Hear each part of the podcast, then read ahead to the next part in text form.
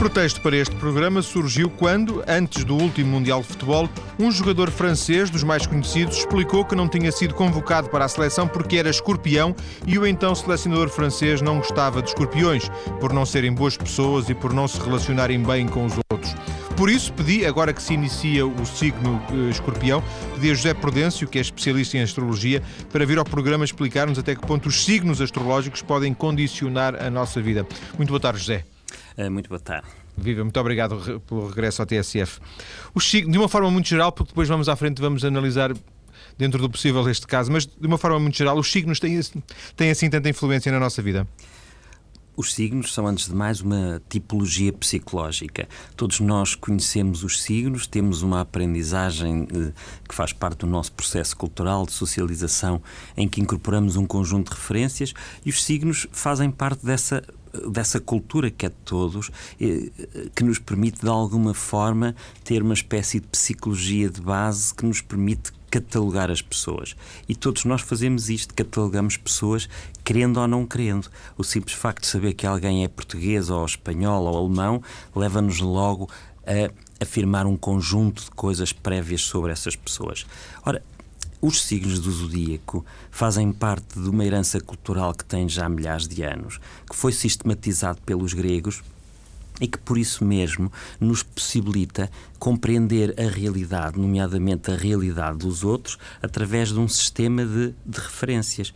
Estes sistemas, eh, eu, por exemplo, conheço uh, várias pessoas que se tornaram bastante, uh, digamos, perspicazes para perceber qual é o signo solar, porque o signo, no fundo, era a posição do Sol no momento em que nós nascemos.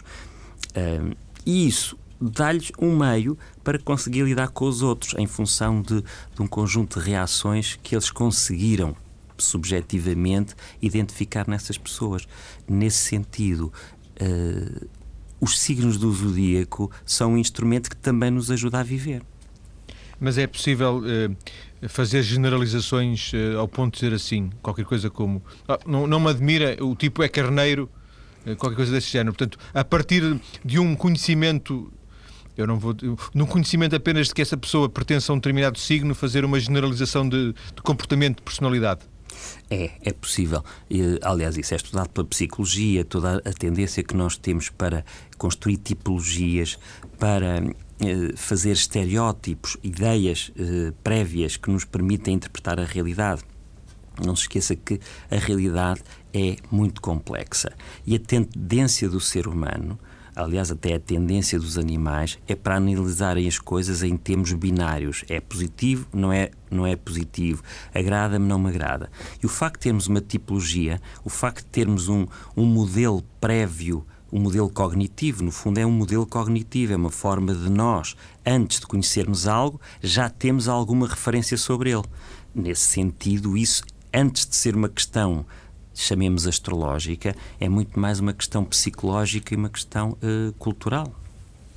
De, de, que forma, eh, e agora eh, com isto vamos um pouco ao, fundamento da própria astrologia, que eu, que eu desafio o, o José Prudêncio de alguma forma a tentar também explicar-nos, de que forma é que o, o facto de eu nascer num determinado dia Uh, e outra pessoa que nasce longe de mim, uh, alguns quilómetros, alguns milhares de quilómetros, mas também nasce no mesmo dia, fará com que nós tenhamos uh, algumas características idênticas. Nós temos Só porque o Sol está num determinado ponto, não é? é exato. É, é, e esse ponto é um ponto em relação à Terra, em relação uh, às estações. No fundo, o, o signo, os signos do zodíaco não é a mesma coisa, não são a mesma coisa que as constelações do zodíaco. As constelações são grupos de estrelas, enquanto que os signos é uma divisão da elíptica, quer dizer, do movimento aparente do Sol em 12, em 12 uh, áreas de 30 graus, eh, que começam, eh, os, os, principais signos começam com os equinócios e com os solstícios. O primeiro é o carneiro, eh, que, que, é o equinócio vernal, depois temos o, o, caranguejo, que é o, o solstício de verão, depois temos agora, há pouco tempo começou a, o outono, não é? Com a balança, Sim. e depois é o Capricórnio. Isto tem estes a ver com... Quatro, estes quatro signos são mais importantes? Quer dizer, é o começo das estações, não é? Sim. Uh, tem a importância disso, não é? Agora, alguns podem preferir estar no meio da estação. Uh, mas estes, estes signos permitem-nos uh, definir o nosso tempo na relação com a nossa estrela, com o nosso espaço cósmico. E acabamos por não ter consciência que realmente as nossas condições de vida, de vida uh, dependem do, do entorno, do, do ambiente cósmico, que nós nos habituamos a não ter consciência, até porque, por exemplo, quem vive na cidade não, não sabe como é que é o céu. Se nós formos para o Alentejo, numa zona onde há eletricidade, o céu tem uma dimensão, tem uma intensidade, tem uma profundidade e uma riqueza de pontos fantástica. Como nós temos muita eletricidade, as luzes que estão perto de nós impedem-nos de, de, nos, de vermos realidades mais longínquas e, e, e que, no fundo, repare, este conhecimento que atualmente não é considerado científico, o conhecimento astrológico, foi posto na Universidade de Lisboa pelo infante Dom Henrique e acabou por nos ter eh, de ser grande utilidade nas nossas viagens, porque justamente nesse tempo olhávamos para o céu e através do céu éramos capazes de nos guiar na Terra. Mas a realidade é que nós somos seres que, que, que existimos num astro. É por isso que eu, no meu livro Astrologia e Filosofia, eh, crio um novo conceito que, que tenho desenvolvido, que é a astrofilosofia, em que, no fundo, retoma um conjunto de tradições antigas, eh, gregas, eh, mesopotâmicas, e traz isso para a atualidade, renovando, eh, sem qualquer tipo de pretensão esotérica ou transcendente, mas no fundo para recolocar o homem no centro do seu próprio universo. O que nós verificamos, e mesmo do ponto de vista filosófico, é que cada vez mais as pessoas não têm referências. As antigas referências tradicionais caíram por terra, nomeadamente uh, referências de ordem religiosa. Começámos a desenvolver uma fé grande na ciência, e sem dúvida que a ciência é um dos instrumentos mais fundamentais do desenvolvimento da humanidade, da humanidade mas, entretanto, um, um conhecimento profundo do nosso eu e do nosso tempo é algo que nos escapa cada vez mais. Até porque o nosso tempo é cada, cada vez mais virtual, de certa forma irreal. Cada vez mais passamos com a, o tempo com a mente ligada a máquinas, a internet, a telemóveis e um, um, um um conhecimento do eu, uma compreensão do nosso eu neste espaço cósmico, de que forma é que nós podemos ter um destino cósmico, isso é algo que nos escapa profundamente. E que muitas vezes não temos sequer sensibilidade para, para atingir. Ó oh, Prudêncio, deixa-me introduzir aqui, voltando à, à, à minha questão anterior, deixa-me introduzir aqui um dado novo. O facto de. Eh, as pessoas serem, muita gente ser do mesmo, do mesmo signo, serem, haver milhares de pessoas, por exemplo, ou milhões de pessoas, mas uhum. não interessa, milhares de pessoas do carneiro ou balança, ou, não significa que elas tenham todas as mesmas características porque uns nascem num dia e outros nascem noutro, e portanto ninguém é de um signo de uma forma assim pura, é, também isso é relevante? Isso é relevantíssimo, aliás. A astrologia não se funda no signo solar. Eu, quando dou uma consulta, utilizo um mapa, um mapa dos astros, quer dizer, com a posição do Sol e da Lua. O signo tem a ver apenas com a posição do Sol, mas tão importante quanto a posição do Sol é a posição da Lua, é a posição de Marte, de Mercúrio, de Vênus, dos outros planetas, da linha do horizonte e do meio do céu. É tudo isto que nos permite calcular um mapa e esse mapa, sim, permite-nos interpretar trânsitos astrais, de como é que forma é, é, que forma é que os planetas em movimento se relacionam com com, com a configuração astral que nos viu nascer. E, e, a partir daí é que conseguimos fazer interpretações interessantes. Mas mesmo admitindo que uma pessoa é carneiro e que haja milhões de carneiros, em princípio em Portugal há cerca de um milhão de carneiros. Agora, diz-me assim, são todos iguais? Não, são todos completamente diferentes. Mas pode haver um fundo, um traço semelhante, tal como nós também podemos pensar nos espanhóis e atribuir-lhe um conjunto de características Ora, obviamente que eles são diferentes, mas não há dúvida que nós, nessas diferenças todas, podemos considerar que há ali um fundo semelhante, como vemos. Não, uns... Há características comuns, digamos, a todos os carneiros, a todos os escorpiões. Poderemos eventualmente admitir que há algum traço que quem, eh, eh, que quem se torna especialmente sensível a esse tipo de, de, de situações uh, pode notar. Olha, dou-lhe um exemplo concreto. Um, um grande uh, psicólogo, psiquiatra, o Carl Jung, fez um dos primeiros estudos em que verificou os signos, mas era a posição do Sol num signo com a posição da Lua, e verificou que os casais tem muitas vezes o marido, por exemplo, a lua no escorpião e a mulher a lua no escorpião. Ou seja, se você arranjar alguém que tenha a lua onde você tem o seu signo, portanto, você diz, mas eu sei o meu signo, e se essa pessoa tiver lá a lua, você dá-se bem com ela. Naturalmente, você sente uma empatia espontânea com aquela pessoa. Aquele caso que começámos a falar a princípio, do, do treinador uh, francês, isso é perfeitamente possível que ele seja particularmente sensível a pessoas que, têm, que tendo o Sol no escorpião, esse Sol no escorpião entra numa, numa, pode entrar ou pode tocar uma área especialmente sensível do seu mapa de nascimento. E aí ele pode sentir esse mal-estar com o escorpião. Outra pessoa eh, que seja, por exemplo, tenha o sol no caranguejo ou nos peixes, sente exatamente o contrário. Até porque, repare, os signos, os signos do zodíaco, fundamentam-se num numa das estruturas fundamentais do pensamento uh, filosófico, que era os, os, quatro elementos de Empédocles. A ideia dos quatro elementos e de que toda a realidade era composta por elementos acaba por ser um, uh, acaba por ter mais realidade ou pelo menos mais operativa ao nível prático do que nós imaginamos e não há dúvida que as pessoas que têm predominância de planetas nos chamados signos de ar têm uma forma de se expressar muito mais mental, mais lógica, mais racional, mais social, mais impessoal.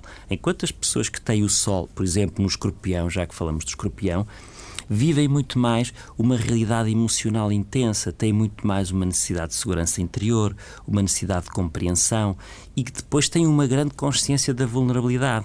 Porquê é que muita gente não gosta do escorpião? Porque o escorpião representa o princípio da defesa profunda, da segurança interior profunda e, ao mesmo tempo, da consciência profunda das nossas próprias fraquezas. Ora, uma pessoa que tenha o escorpião muito intenso no seu mapa, ou porque tenha lá o Sol, ou porque tem o ascendente, ou a Lua, ou um conjunto de planetas, tem um sentimento muito agudo da sua própria fraqueza e de quanto os outros lhe podem fazer mal. Portanto, insegurança, é, isso quer dizer? Claro, quanto mais a pessoa sente a sua fraqueza, mais se torna reativo. E não há dúvida que há muitas pessoas que têm o escorpião forte que tendem a ser reativos. Mas, ao contrário, eu conheço pessoas absolutamente maravilhosas, bondosas, genuinamente humanas, com fortes planetas no escorpião. Portanto, em última análise, seja a pessoa do signo que for, seja a pessoa do país que for, seja a pessoa do clube que for, se quiser ir por aí, pode ser uma boa pessoa. Ainda que o, o, o Jé já fez esse, esse, paralelismo mais que uma vez aqui no, na conversa uh, da nacionalidade do, do país, da, da, pessoa, perdão, e agora do clube, uhum. eu imagino que uh, o, o, seu paralelismo uh, possa ter algum tipo de imperfeição no sentido em que um, eu sou do clube que eu quiser e eu posso até não ter nenhum clube, ou sou do país, hoje sou português e, e há jogadores que até que mudam de, de, de um país para o outro, enfim, pronto, eu posso ir viver para a Inglaterra e até desligar-me um pouco de português, não, de Portugal, não sei, mas se calhar essas marcas eh, de, de, astro, eh, astrológicas são marcas eh, para toda a vida, não é? Eu não posso libertar-me delas, ou posso? Pode. Uh, digamos que certamente podemos conceber que seja diferente alguém nascer no pico do verão ou, ou no inverno mais frio, que é diferente alguém nascer quando começa o outono, em que os dias se vão começando a, a, a decrescer, ou, ou, nascer no, por exemplo, no carneiro, em que os dias estão a aumentar, em que as flores crescem, é que há toda uma atividade biofísico-química que tem a ver com o, o momento da ligação que podemos chamar uh, cosmopsicológica. Ora, isto possivelmente num, num, ser que acabou de nascer, que está num estado de plasticidade quase total, este primeiro impacto com o real, portanto, o sair no inverno ou sair na primavera, possivelmente tem uh, influências subtis, profundas, que nós não somos capazes de compreender. Mas a realidade é que a inteligência das culturas, porque repare, uh, a sabedoria, a inteligência, a racionalidade não se reduz ao pensamento filosófico e ao pensamento científico. Há outras formas de percepção e de compreensão da realidade que nós vemos, por exemplo, em, em povos ditos primitivos ou em culturas ditas primitivas, mas a realidade é que, a partir do seu estágio de conhecimento, eles foram capazes de intuir realidades profundas sobre a natureza das coisas que lhe permitem depois lidar com elas. Ora, nesse sentido, uh, nós como temos uma base, que é a nossa base, não é? Eu também tenho um mapa uh, genético. E digo-me assim, então, mas então eu estou uh, eternamente ligado ao meu mapa genético, tal como estou ao meu mapa astral? Eu diria que sim. Até porque isso, esse mapa genético, tem uma programação interna, tem um tempo interior, tal como os mapas astrais também têm um tempo interior e, e as previsões astrais que se fazem através dos trânsitos planetários são coisas rigorosas e são coisas que podem ser antecipadas com rigor, que podem ser previstas e que nos podem e que podemos estudar de uma forma empírica, ainda que esses estudos não tenham sido feitos de forma consistente. Nesse... Vamos, chegar por aqui, senhor, José vamos chegar por aqui nesta primeira parte, porque entretanto já, já chegamos ao fim do tempo que temos para esta primeira parte. Vamos eh, naturalmente recomeçar daqui a eh, pouco, daqui a alguns minutos. Vamos ainda voltar a esta questão do, do escorpião e vamos uh, insistir nesta ideia de, de percebermos até que ponto uma característica astrológica é marcante para toda a vida ou não uh, em cada um de nós. Até já. Volta para continuar a falar de signos astrológicos e de como esses signos podem condicionar ou não a nossa vida. Isto a propósito de um caso contado pelo jogador francês de futebol Robert Pires, que não foi convocado para o último Mundial de Futebol, alegadamente por ser escorpião e por o então selecionador não gostar de escorpiões. Em estúdio, José Prudêncio, um especialista em astrologia. José Prudêncio, é, foi a primeira vez na sua vida que, que, que, se deparou com um caso como este de discriminação, de alegada discriminação por uh, invocando uh, uma condição de uma condição astrológica? A discriminação é uma condição humana. O que, o que nós fazemos sempre, continuamente, sem nos darmos conta, é que por uma razão ou outra, ou pelo signo, ou pela cor da pele, ou pela cultura, ou por ser homem ou por ser mulher, todos nós discriminamos, porque o discriminar significa significa distinguir as coisas, atribuir-lhes um significado, dar-lhes uma importância maior ou menor. E nós não podemos evitar, mesmo aqueles que se julgam mais bondosos para com os outros, de fazer algum tipo de interpretação, de alguma catalogação que leva a, a, a escolher as pessoas.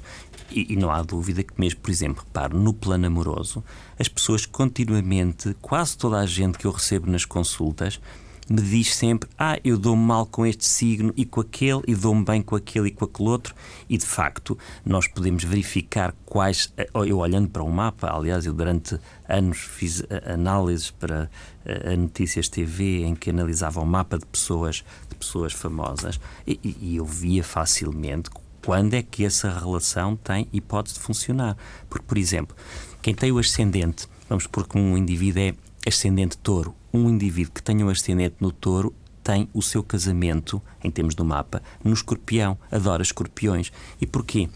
Enquanto que o touro tem uma necessidade de estabilidade o, o, e, e de segurança material, o escorpião tem uma profunda necessidade de proteção, de proteger, de ser protegido e de ter alguém que lhe dê uma segurança profunda. Nesse sentido, entendem-se. Nesse sentido, aqui a discriminação é positiva, não há só discriminações negativas. Mas chegaríamos ao ponto de, para escolher uma namorada, ou escolher a mulher ou o marido, eh, ter que fazer uma consulta astrológica? Eu recomendo vivamente. Aliás, dou-lhe um caso concreto. Eh, eu escrevi um livro sobre talvez o escorpião português mais famoso. Não sei se sabe quem é que é, o José Saramago, que morreu há pouco tempo. Então esse livro tem quase 300 páginas. Eu descobri que o José Saramago, que é escorpião, nasceu no mesmo dia que o professor José Augusto de França e com apenas meia hora de diferença. Então eu perguntei ao Saramago se ele estava disposto a que eu lhe analisasse a vida ao pormenor, assim como ao professor José Augusto de França, e eles concordaram. Eu fui a Lanzarote, estive lá três dias uh, com o Saramago, três tardes, falando com ele profundamente sobre a vida dele.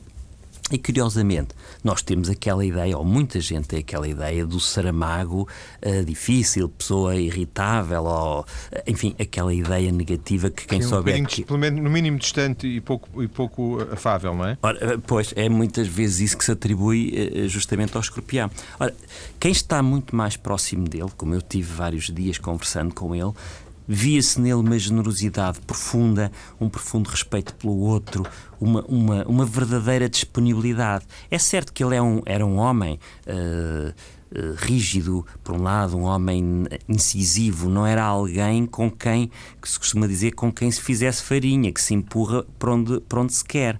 Nesse aspecto, ele mostrava aquele traço da regência tradicional do escorpião, que é Marte, que é alguém incisivo, que é alguém assertivo, que é alguém que ao mesmo tempo tem uma, uma perspicácia muito profunda sobre o, sobre o real, sobre as, as coisas, sobre as pessoas e que tem já uma compreensão também muito profunda sobre aquilo que o fere. Então ele sabe se defender e essa sua capacidade de defesa pode ser entendida como uma agressividade, como uma violência. O que acontece foi que, aliás, eu falo disso profundamente no livro, para além das conversas com o Saramago, há uma parte em que eu analiso as mulheres, quer do, do José Saramago, quer do José Augusto de França. Ambos depois acabaram por se casar com uma estrangeira. E o mapa de Pilar é e o mapa do Saramago juntos é o caso mais extraordinário de entendimento. Em milhares de consultas que eu dei, em milhares de orientações que eu fui dando para pessoas, para relações, para casamentos, para filhos, todo esse tipo de coisas, o, o exemplo de combinação mais perfeita é o mapa do, da Pilar e do José Saramago. Eles entendiam-se bem em todos os níveis de uma forma espontânea, direta, fácil. É um pouco como nós temos dois elementos químicos que se combinam na perfeição. E, portanto, isso era, era, um ponto de partida para que eles eh, pudessem continuar a dar-se bem eh, por força dessas características astrológicas. Mas chegaríamos a um ponto em que, por exemplo, para admissão num emprego, eh, num, num, trabalho, num lugar, num, num, determinado emprego, as características astrológicas poderiam ser eh, tidas em conta? A questão das características astrológicas no sentido de signos astrais é extremamente redutora. É como eu contratar alguém, volta àquela comparação, porque é só de um certo país. Bem, isso não chega.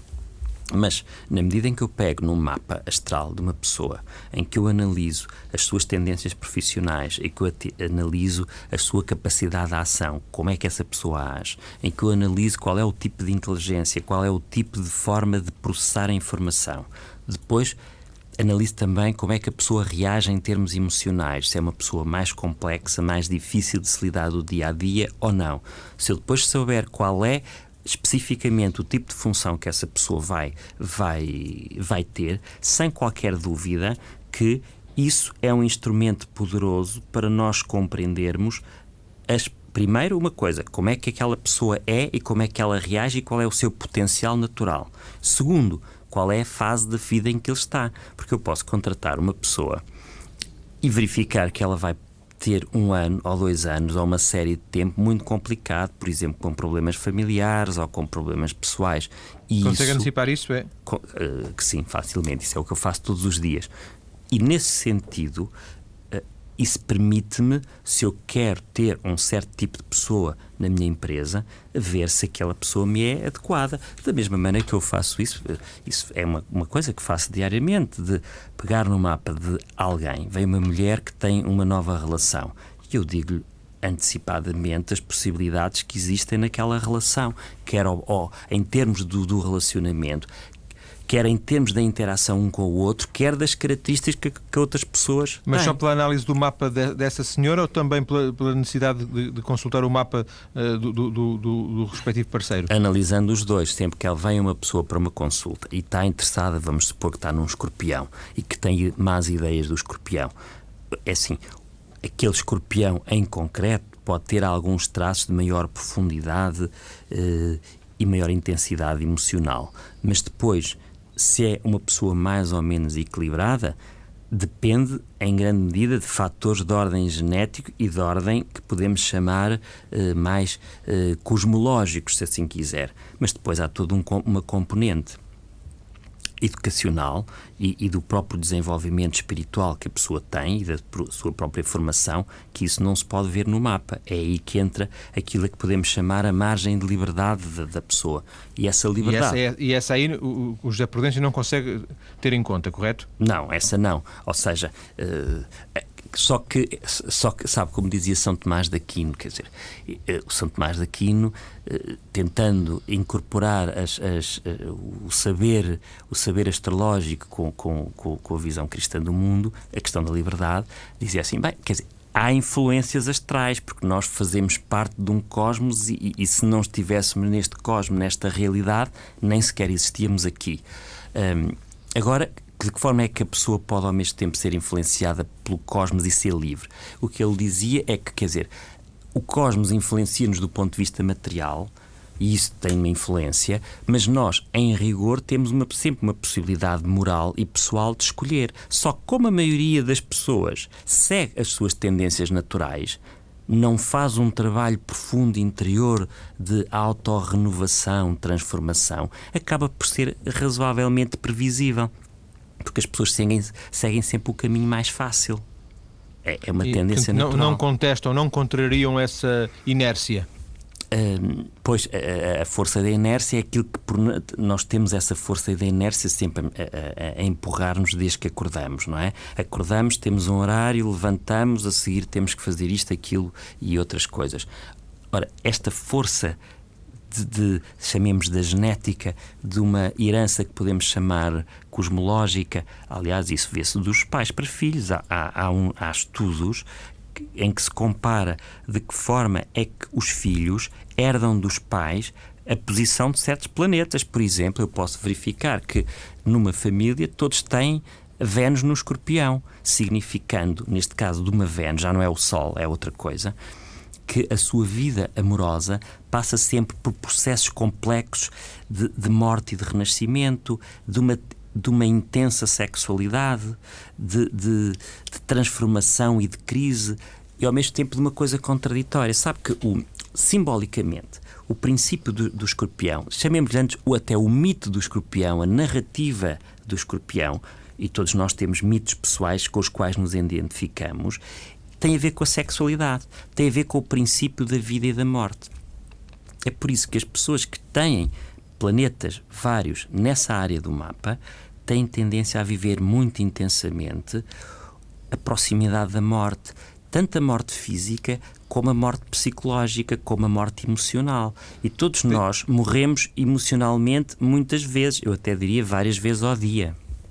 Deixe-me juntar aqui um outro, um outro dado só para, uh, para tentar clarificar um pouco esta questão da, da, influência astrológica em nós próprios. Eh, a verdade é que nós contactamos ao longo de um dia, ao longo de, de uma semana, de uma vida, com, com centenas, com milhares de pessoas que nos vêm influenciar, eh, às quais nós não porventura não, das quais não dependemos e, e as quais não controlamos, não é? Uhum. Uh, se alguém me bate na, num acidente de trânsito, se alguém me uh, decide, decide, gratificar por eu ter feito uma coisa qualquer positiva, enfim. Uh, e, e, portanto, eu também sofro influência de outras pessoas, situações essas que eu não consigo controlar. Ou não? Sim, claro. Uh, digamos, isso já dizia Ptolomeu, não é? O que primeiro sistematizou a astrologia, não é? As coisas, há coisas que dependem uh, de fatores eh, prévios, em, em, que nós somos determinados por ele, e há outros fatores que dependem da nossa vontade, e há ainda uma terceira ordem de fatores que depende do acaso. O simples facto de haver múltiplas pessoas em interação umas com as outras vai, vai fazer com que aconteçam interligações entre as pessoas que são frutos do acaso, que não são controláveis. Portanto, em princípio é assim. Nós, aquilo que, aquilo, o que é previsível são fatores que já estão previamente determinados. Há outros fatores que, dentro da determinação, eu posso alterá-los. Eu posso ter uma determinada tendência para agir de um certo modo e contrariar essa minha tendência. Posso me educar no sentido contrário, por exemplo. E justamente essa é a função da educação, introduzindo novas práticas, novos hábitos, novas rotinas. E, na, e aí adquirimos aquilo que se chama uma segunda natureza, através da, justamente da prática dos hábitos. E há outros fatores que são de todos, de todo imponderáveis na medida em que dependem do acaso. Há fatores que nós, em rigor, nunca sabemos se poderemos voltar atrás, porque não podemos, e, e ver se aquilo poderia não ter acontecido. Não sabemos. Sim, sim, a vida acontece-nos uma vez. Portanto, no limite, em rigor, nós não sabemos até, que, até onde vai o nosso livre-arbítrio, até, até que ponto é que somos condicionados pela família, pela herança hereditária, por fatores que cham, podemos chamar cosmobiopsicológicos, e, e até que ponto é que nós decidimos. É por isso que, para mim, isto foi um assunto que me preocupou durante muitos anos e, e, escrevi um livro que se chama Astrologia e Filosofia, um discurso sobre o tempo e os instintos, em que tento precisamente refletir sobre qual é o nosso espaço de liberdade, como é que nós construímos a nossa própria realidade, como é que nós nos identificamos com certas coisas e não com outras. E nesse sentido, repare, nós não podemos dizer que somos livres sem primeiro termos uma compreensão razoavelmente profunda de nós próprios, o que é extremamente difícil. E depois temos também de ter uma compreensão profunda do tempo, ou seja, de como é que essa nossa realidade se vai projetar no tempo, se vai desenvolver ao longo do tempo. Só na posse destes dois dados é que nós podemos passar a ter alguma margem de liberdade. Para mim, o conceito que, que, que eu aqui apresento, portanto, há pouco estava-me a dizer que eu era especialista em astrologia, aquilo que eu construí e que estou a construir é um conceito que se chama astrofilosofia, astrofilosofia não é? que incorpora a antiga uh, astrologia grega, uh, todo o sistema o, que é um sincretismo da filosofia grega, uma mistura de várias proveniências e que depois acaba por se construir num novo modelo interpretativo que toma em consideração, por um lado, uma espécie de, de, uma espécie de um mapa do eu, juntamente com um mapa do tempo. Aliás, nesse livro eu falo justamente no mapa dos instintos e cada planeta representando um determinado instinto é ao mesmo tempo um mapa do tempo em que esses nossos instintos, no sentido de tendências que estão presentes em nós, se vão projetando nesse tempo. Já Ora, chegamos ao fim, peço desculpa, chegamos, já, chegamos até já ultrapassamos o nosso tempo, eu tenho mesmo que, que, o, que o interromper e por isso peço mais uma vez desculpa. Agradeço-lhe ter vindo à TSF para esta conversa que foi basicamente sobre astrologia e teve esse, esse caso interessante para analisar aqui dos escorpiões. Muito obrigado e, e até à próxima.